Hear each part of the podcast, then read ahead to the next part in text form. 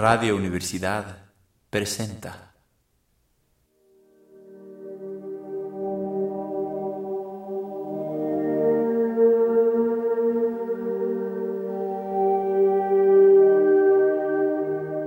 La llave del tiempo. La clave del tiempo. La nave del tiempo.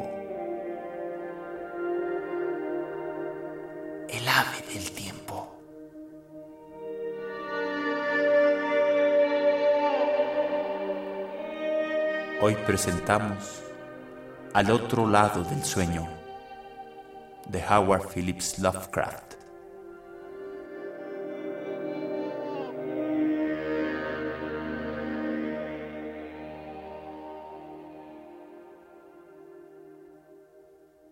Frecuentemente me he preguntado si la mayoría de los hombres medita alguna vez sobre el significado de ciertos sueños y del mundo oscuro al que pertenecen. Sin duda que nuestras visiones nocturnas no son más que un débil e imaginario reflejo de cuanto nos ocurrió estando despiertos, aunque le desagrade a Freud y a su pueril simbolismo.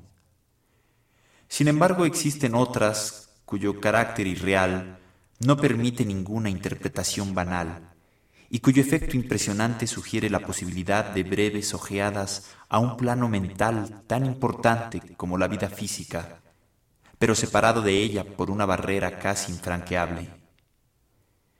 Según mi experiencia personal, no dudo de que el hombre, cuando pierde conciencia de sus lazos con la tierra, vive otra vida incorporal muy distinta a la que conocemos, de la cual no guarda al despertar más que recuerdos vagos y confusos. Esos fragmentos tan tenues nos permiten deducir algunas cosas sin probar nada. Podemos adivinar que nuestros sueños, la vida y la materia, como las encontramos en nuestro mundo, no son necesariamente una constante. El tiempo y el espacio no existen entonces tal y como los concebimos despiertos. Creo a veces que la vida material no es nuestra verdadera vida, y que nuestra fútil presencia sobre el globo terrestre es un sencillo fenómeno secundario.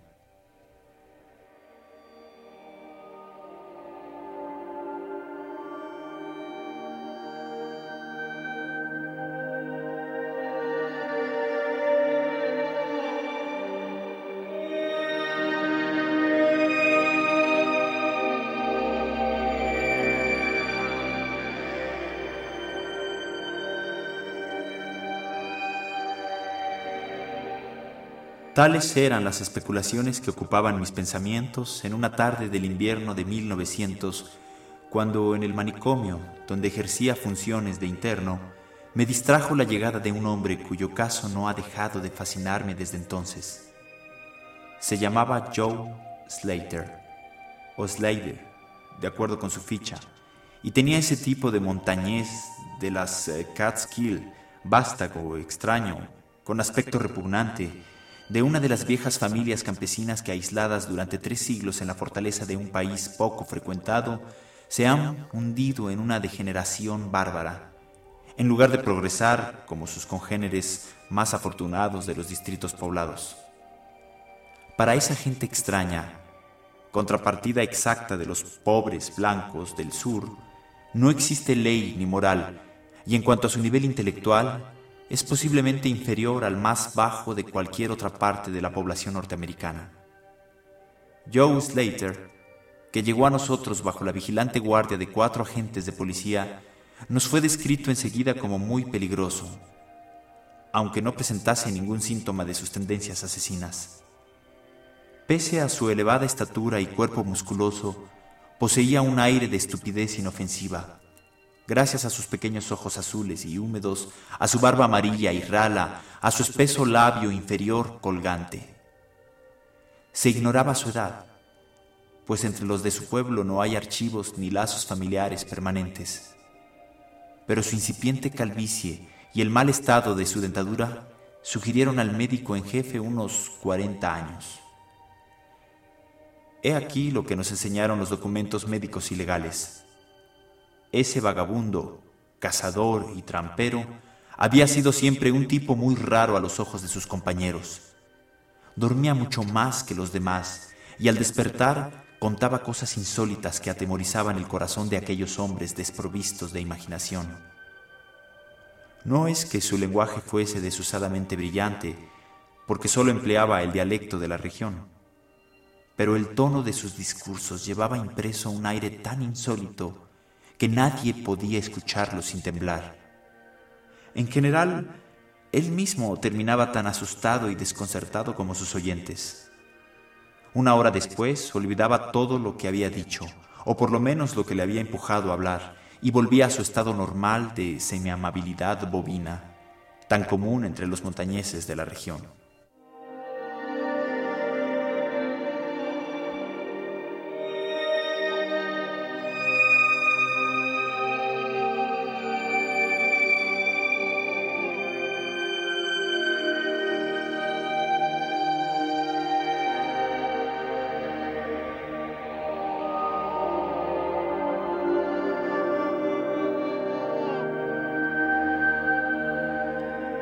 A medida que envejecía, las aberraciones matutinas de Slater se hicieron más frecuentes y violentas, hasta que por fin, un mes antes de su llegada a la casa de salud, surgió el drama que determinó su arresto por las autoridades.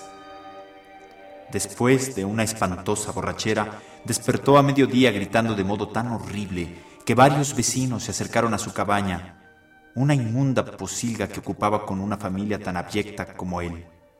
Se precipitó fuera, a la nieve, saltando en el aire con los brazos hacia arriba, gritando al mismo tiempo que iba a vivir en una gran, gran cabaña con tejado de paredes y pisos llenos de luz, donde sonaba una extraña y lejana música.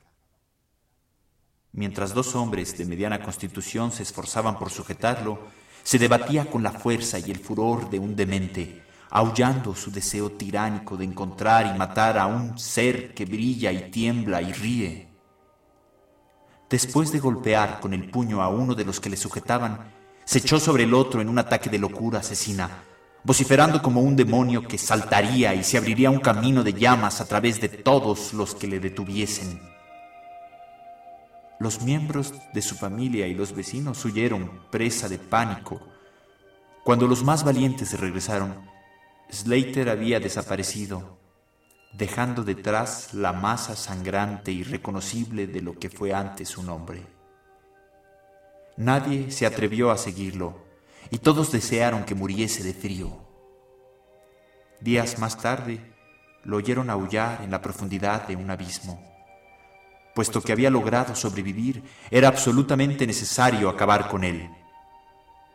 Varios hombres armados fueron en su busca con intención de matarlo, pero un policía los encontró por casualidad, los interrogó y uniéndose a la partida dirigió la búsqueda oficialmente en nombre del comisario.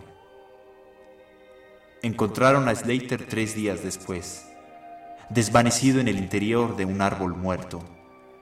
Lo llevaron a la cárcel más cercana, donde los psiquiatras llegados de Albany lo examinaron en cuanto recobró el sentido.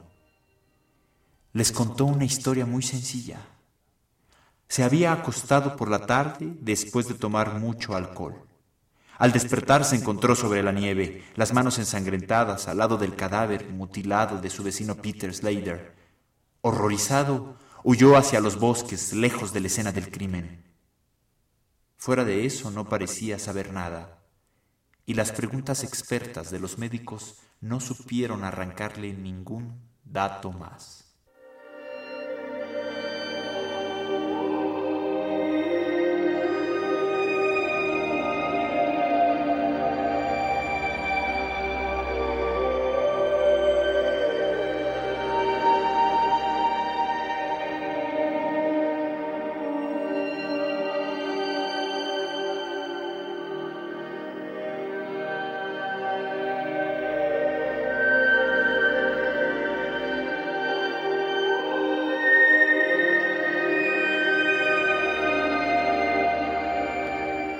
Esa noche Slater durmió tranquilo. Al despertar no presentaba de particular más que cierto cambio en su expresión.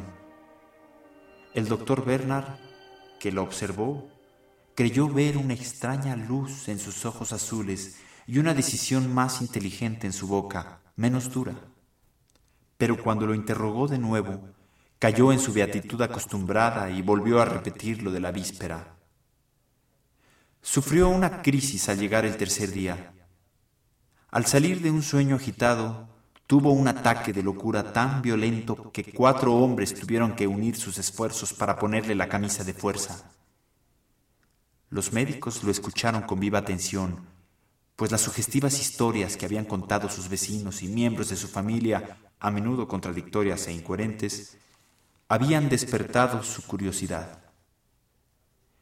Slater deliró durante más de un cuarto de hora, describiendo en su dialecto montañés verdes edificios luminosos, océanos en el espacio, una extraña música, montañas y valles irreales. Insistió particularmente sobre un misterioso ser llameante que temblaba, reía y se burlaba de él. Esa inmensa y vaga personalidad parecía haberle causado una terrible injusticia, y su mayor deseo era matarla. Para llegar hasta ella debía elevarse por encima de los vacíos abismos, quemando todos los obstáculos que se presentasen. Bruscamente dejó de hablar. El fuego de la demencia se apagó en sus ojos y preguntó con aire estúpido a los que le interrogaban por qué lo habían atado. El doctor Bernard desató el cinturón, pero volvió a ponérselo al llegar la noche después de persuadir a Slater a aceptarlo por su bien. El paciente reconoció que le pasaban cosas raras sin saber por qué. Las crisis que se presentaron durante las siguientes semanas no aclararon nada. Los médicos meditaron largo tiempo sobre el origen de las visiones de Slater, puesto que como no sabía leer ni escribir, ni había escuchado nunca un cuento de hadas, las espléndidas imágenes que describía eran inexplicables. Evidentemente no podían proceder de un mito conocido, pues el infeliz demente solamente se expresaba en su dialecto. En su delirio hablaba de cosas que no entendía y que le era imposible explicar, pero pretendía haberlas conocido personalmente. Los médicos llegaron a la conclusión que esos desórdenes mentales eran debidos a sueños anormales, cuya fuerza podía, durante cierto tiempo, dominar el espíritu despierto de ese hombre frustrado. Slater fue acusado de homicidio, pero absuelto en razón de su demencia y confiado a un manicomio en el que yo ocupaba un modesto puesto.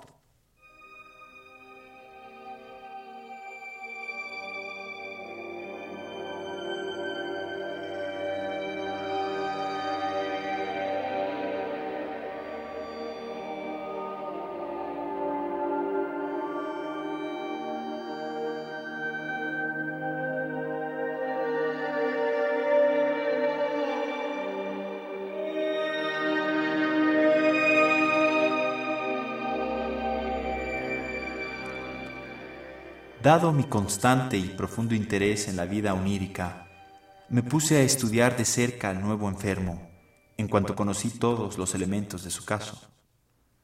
Parecía sentir cierta simpatía hacia mí, tal vez a causa de la curiosidad que yo no podía disimular y de la dulzura con que lo interrogaba.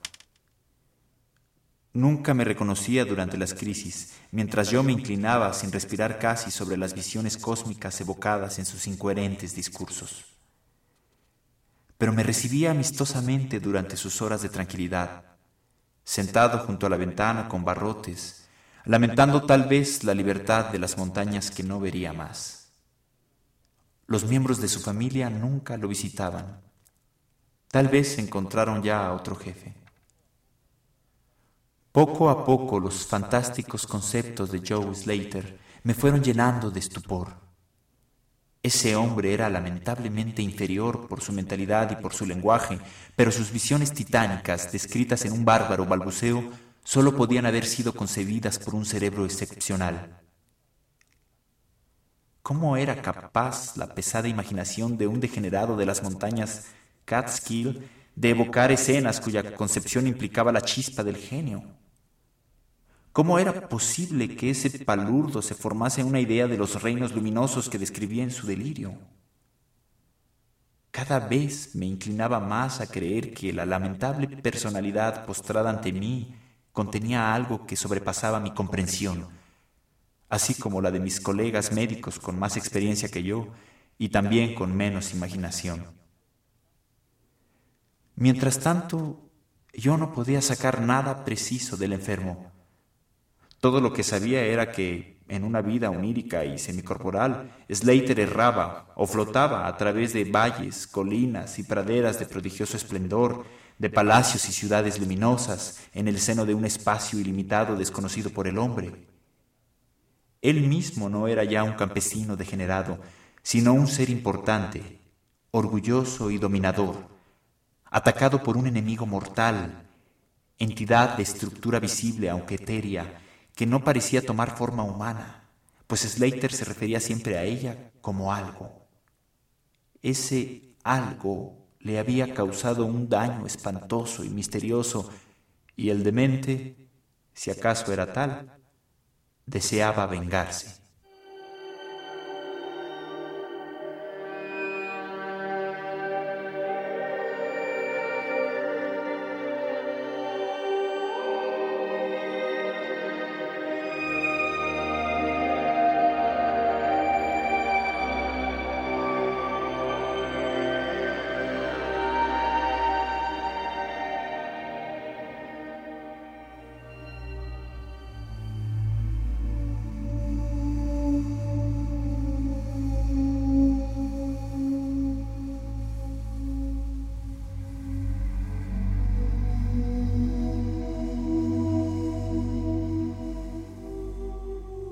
Acuerdo con sus alusiones, saqué la consecuencia de que él y que algo luminoso se habían encontrado en un plano de igualdad, que en su existencia onírica Slater mismo era un algo luminoso de la misma raza que su enemigo. Reforzaba esta impresión su decisión anunciada varias veces de volar a través del espacio y de quemar a todos los que se opusieran a su ataque. Sin embargo, todos esos conceptos estaban formulados en términos rústicos, completamente inadecuados, lo que me condujo a la conclusión de que, si de veras existía un mundo onírico, no se empleaba el lenguaje hablado como medio de transmisión del pensamiento. El alma que habitaba en ese cuerpo inferior luchaba desesperadamente por expresar cosas que una lengua balbuciante y estúpida no podía formular me encontraba en presencia de emanaciones intelectuales que acaso explicasen el misterio si lograba descubrirlas y descifrarlas. Claro que no dije nada de mis elucubraciones a mis superiores, pues la edad madura es escéptica y cínica y no puede aceptar las nuevas ideas. Además, el médico en jefe me hizo observar recientemente, con tono paternal, que trabajaba demasiado y que necesitaba un descanso. Desde hacía tiempo estaba convencido que el pensamiento humano consiste esencialmente en movimiento atómico o molecular, transformable en ondas de energía irradiante como el calor, la luz o la electricidad. Esta convicción me llevó a pensar en la posibilidad de una comunicación mental o telepática por medio de un instrumento apropiado. Cuando todavía estudiaba en la universidad, había armado aparatos transmisores y receptores muy semejantes a los aparatos rudimentarios utilizados por la telegrafía sin hilos. Hice una prueba con un amigo, pero al no obtener ningún resultado, los relegué al olvido, pensando en hacer uso de ellos más tarde. Movido por el deseo de sondear en la vida unídica de Joe Slater, localicé aquellos aparatos y pasé varios días reparándolos. Y me apresuré a utilizarlos en cuanto terminé de arreglarlos. Cada vez que Slater sufría una crisis, colocaba el transmisor sobre su frente y el receptor en la mía y calibraba constantemente el mecanismo, buscando la longitud de onda de energía intelectual más conveniente. No lograba concebir cómo las impresiones del pensamiento, admitiendo que llegasen hasta mí, produjeran en mi cerebro una reacción inteligente, pero estaba seguro de poderlas detectar e interpretar. Seguí adelante con mi experimento callando a los demás. Ocurrió al fin el 21 de febrero de 1901. Cuando lo recuerdo, me doy cuenta hasta qué punto todo me parece irreal y me pregunto si el viejo doctor Fenton no tenía razón cuando atribuía lo sucedido a mi imaginación calenturienta. Recuerdo que me escuchó con mucha paciencia y bondad y a continuación me administró un sedante y me dio seis meses de licencia. Esa noche yo me encontraba agitado como nunca, pues Joe Slater, a pesar de los excelentes cuidados que había recibido, estaba al borde de la muerte. Tal vez no pudo soportar la pérdida de su libertad, o acaso el tumulto de su cerebro se había vuelto demasiado violento para su apático cuerpo. Por lo que fuera, la llama se apagaba. Se adormeció al llegar la noche y más tarde se abandonó a un sueño agitado. No le puse la camisa de fuerza en contra de lo acostumbrado. Me parecía demasiado débil para ser peligroso. No dejé de ajustar sobre nuestras dos frentes el aparato de radio cósmico, esperando recibir al fin un primer y último mensaje del mundo onírico en el breve lapso de tiempo que le quedaba de vida. Dentro de la celda me acompañaba un enfermero, individuo mediocre que no comprendió lo que intentaba ni me preguntó nada sobre mis intenciones. A medida que pasaban las horas, veía su cabeza caer pesadamente bajo el peso del sueño, pero me guardé de molestarle. Yo mismo, mecido por la respiración rítmica de los dos hombres, caí adormecido.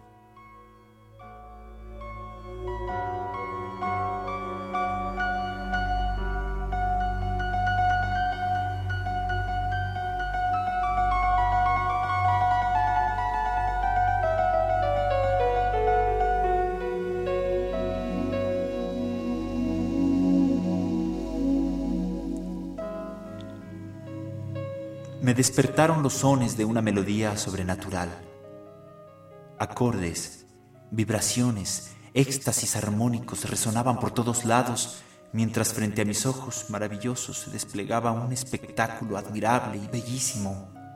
Muros, columnas, arcadas de fuego vivo llameaban alrededor del lugar donde yo creía flotar por el aire, subiendo hasta una bóveda desmesurada de indescriptible esplendor por encima de esa magnífica arquitectura y suplantándola a veces en un movimiento calidoscópico, aparecían vastas llanuras y graciosos valles, altas montañas y atractivas grutas formando una sola unidad plástica, etérea, cuya textura principal participaba del espíritu y de la materia a la vez, Mientras contemplaba ese espectáculo, me di cuenta de que mi cerebro poseía la clave de esas metamorfosis encantadoras, pues cada nueva escena era la que mi mente deseaba ver. En ese reino elíseo yo no era un extranjero.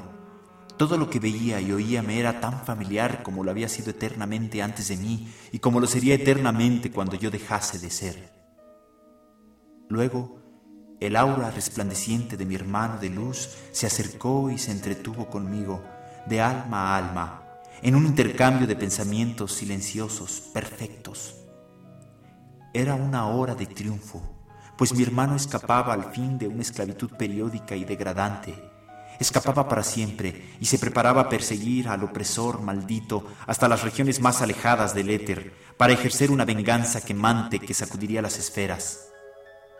Flotamos así un instante y después percibí cómo desaparecían los objetos a nuestro alrededor, como si una fuerza desconocida me atrajese hacia la tierra, a donde no tenía deseos de ir. La forma a mi lado pareció sufrir igualmente un cambio, pues poco a poco puso fin a su discurso y se desvaneció ante mis ojos, aunque no tan aprisa como los otros objetos. Todavía intercambiamos algunos pensamientos y comprendí que mi hermano de luz y yo habíamos vuelto a la esclavitud, pero por última vez. Su lastimosa envoltura planetaria estaba reduciéndose y en menos de una hora sería libre para perseguir a su opresor por toda la Vía Láctea hasta los confines del infinito. Entre mi última impresión de aquel mundo resplandeciente y mi brusco despertar se produjo un choque preciso. Al levantarme de mi butaca, algo avergonzado de mí mismo, vi al moribundo moverse débilmente en su cama. Joe Slater despertaba sin duda por última vez. Al observarlo de cerca, vi que sus mejillas amarillentas brillaban con manchas de color que no tenía antes. Los labios estaban apretados con fuerza, como si alguien más enérgico que él lo obligase con su voluntad. Por fin, su rostro se puso rígido y la cabeza se agitó a un lado y a otro. Sin atreverme a despertar al enfermo, ajusté de nuevo mi radio telepático a fin de captar el último mensaje. Su cabeza se volvió súbitamente hacia mí y abrió los ojos. Quedé asombrado. El hombre que había Joe Slater fijaba en mí dos ojos luminosos, cuyo azul parecía más profundo. No había en esa mirada ni demencia ni degeneración. Sin duda que detrás de ese rostro alentaba un espíritu activo de orden superior. En aquel momento me di cuenta de que se ejercía una influencia extraña en mi cerebro. Cerré los ojos para concentrar mejor mis ideas y fui recompensado con la positiva certeza de que el mensaje mental tan esperado llegaba al fin. Cada pensamiento transmitido se formaba rápidamente en mi mente y aunque no empleara ningún lenguaje concreto, pude asociar el concepto y la expresión tan fácilmente que me parecía escuchar una comunicación hablada. Joe Slater ha muerto, me dijo la voz aterradora que me llegaba del otro lado del sueño. Presa de horrible curiosidad contemplé al enfermo tendido sobre la cama, pero los ojos azules seguían fijos, mirándome con serenidad, animados por la inteligencia. Era mejor que muriese, continuó la voz, pues era incapaz de soportar el peso intelectual de una entidad cósmica. Su cuerpo grosero no pudo adaptarse a las necesidades de ajuste entre la vida etérea y las de este planeta. Estaba demasiado cerca del animal, demasiado lejos del hombre. Esa imperfección fue causa de que me descubriese, pues las almas cósmicas y las planetarias no deben encontrarse. Él conoció mi tormento y mi prisión durante 42 años terrestres. Soy una entidad parecida a la que puedes alcanzar en la libertad de un sueño sin pesadillas.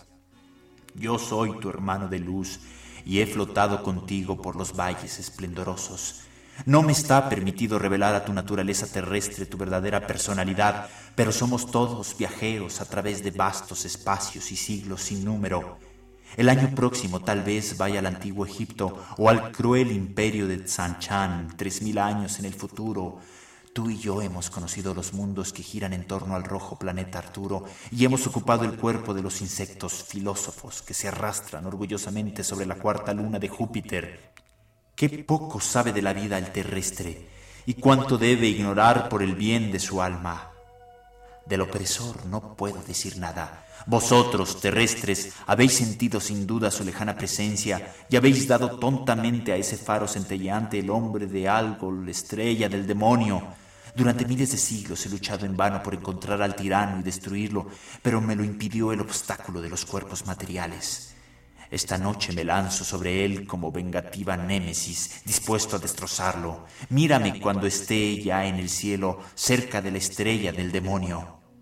No puedo decirte más, pues el cuerpo de Joe Slater se enfría y se pone rígido, y las groseras células de su cerebro dejan de vibrar.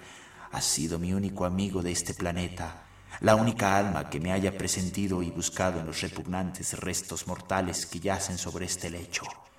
Nos volveremos a encontrar, tal vez en las brillantes brumas de la espada de Orión, o tal vez en una desolada meseta del Asia prehistórica, o esta noche en sueños que olvidarás, o bajo otra forma dentro de varios milenios, cuando el sistema solar haya desaparecido.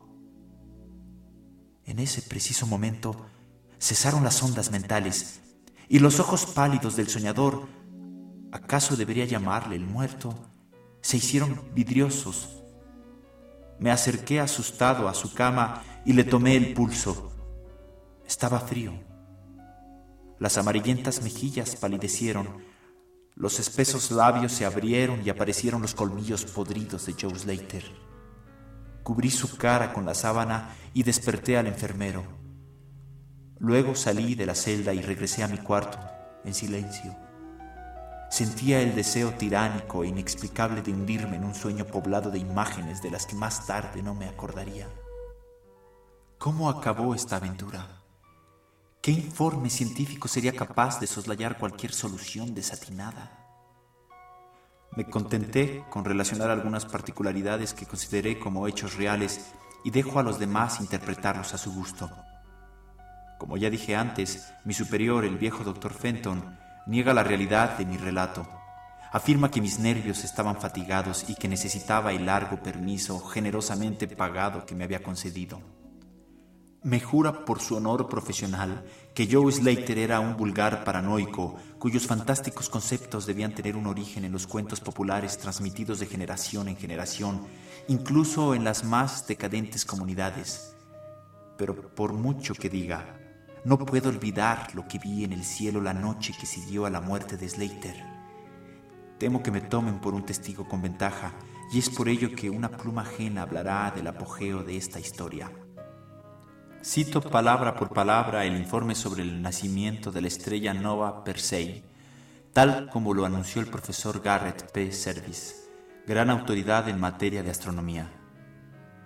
El 22 de febrero de 1901, el doctor Anderson de Edimburgo ha descubierto una estrella no muy lejos de Algol, en un punto donde nunca se había visto antes un astro. En 24 horas, la recién llegada se hizo tan brillante que eclipsó a Capella. Durante las dos siguientes semanas, su brillo disminuyó considerablemente y meses más tarde difícilmente podía distinguirse a simple vista.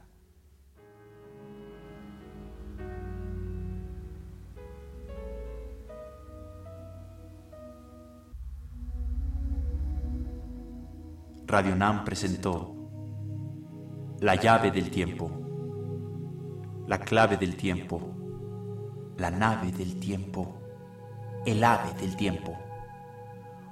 Un programa de Juan López Moctezuma, con la narración de Óscar Flores Acevedo, grabación y producción musical, Carlos Zorrilla.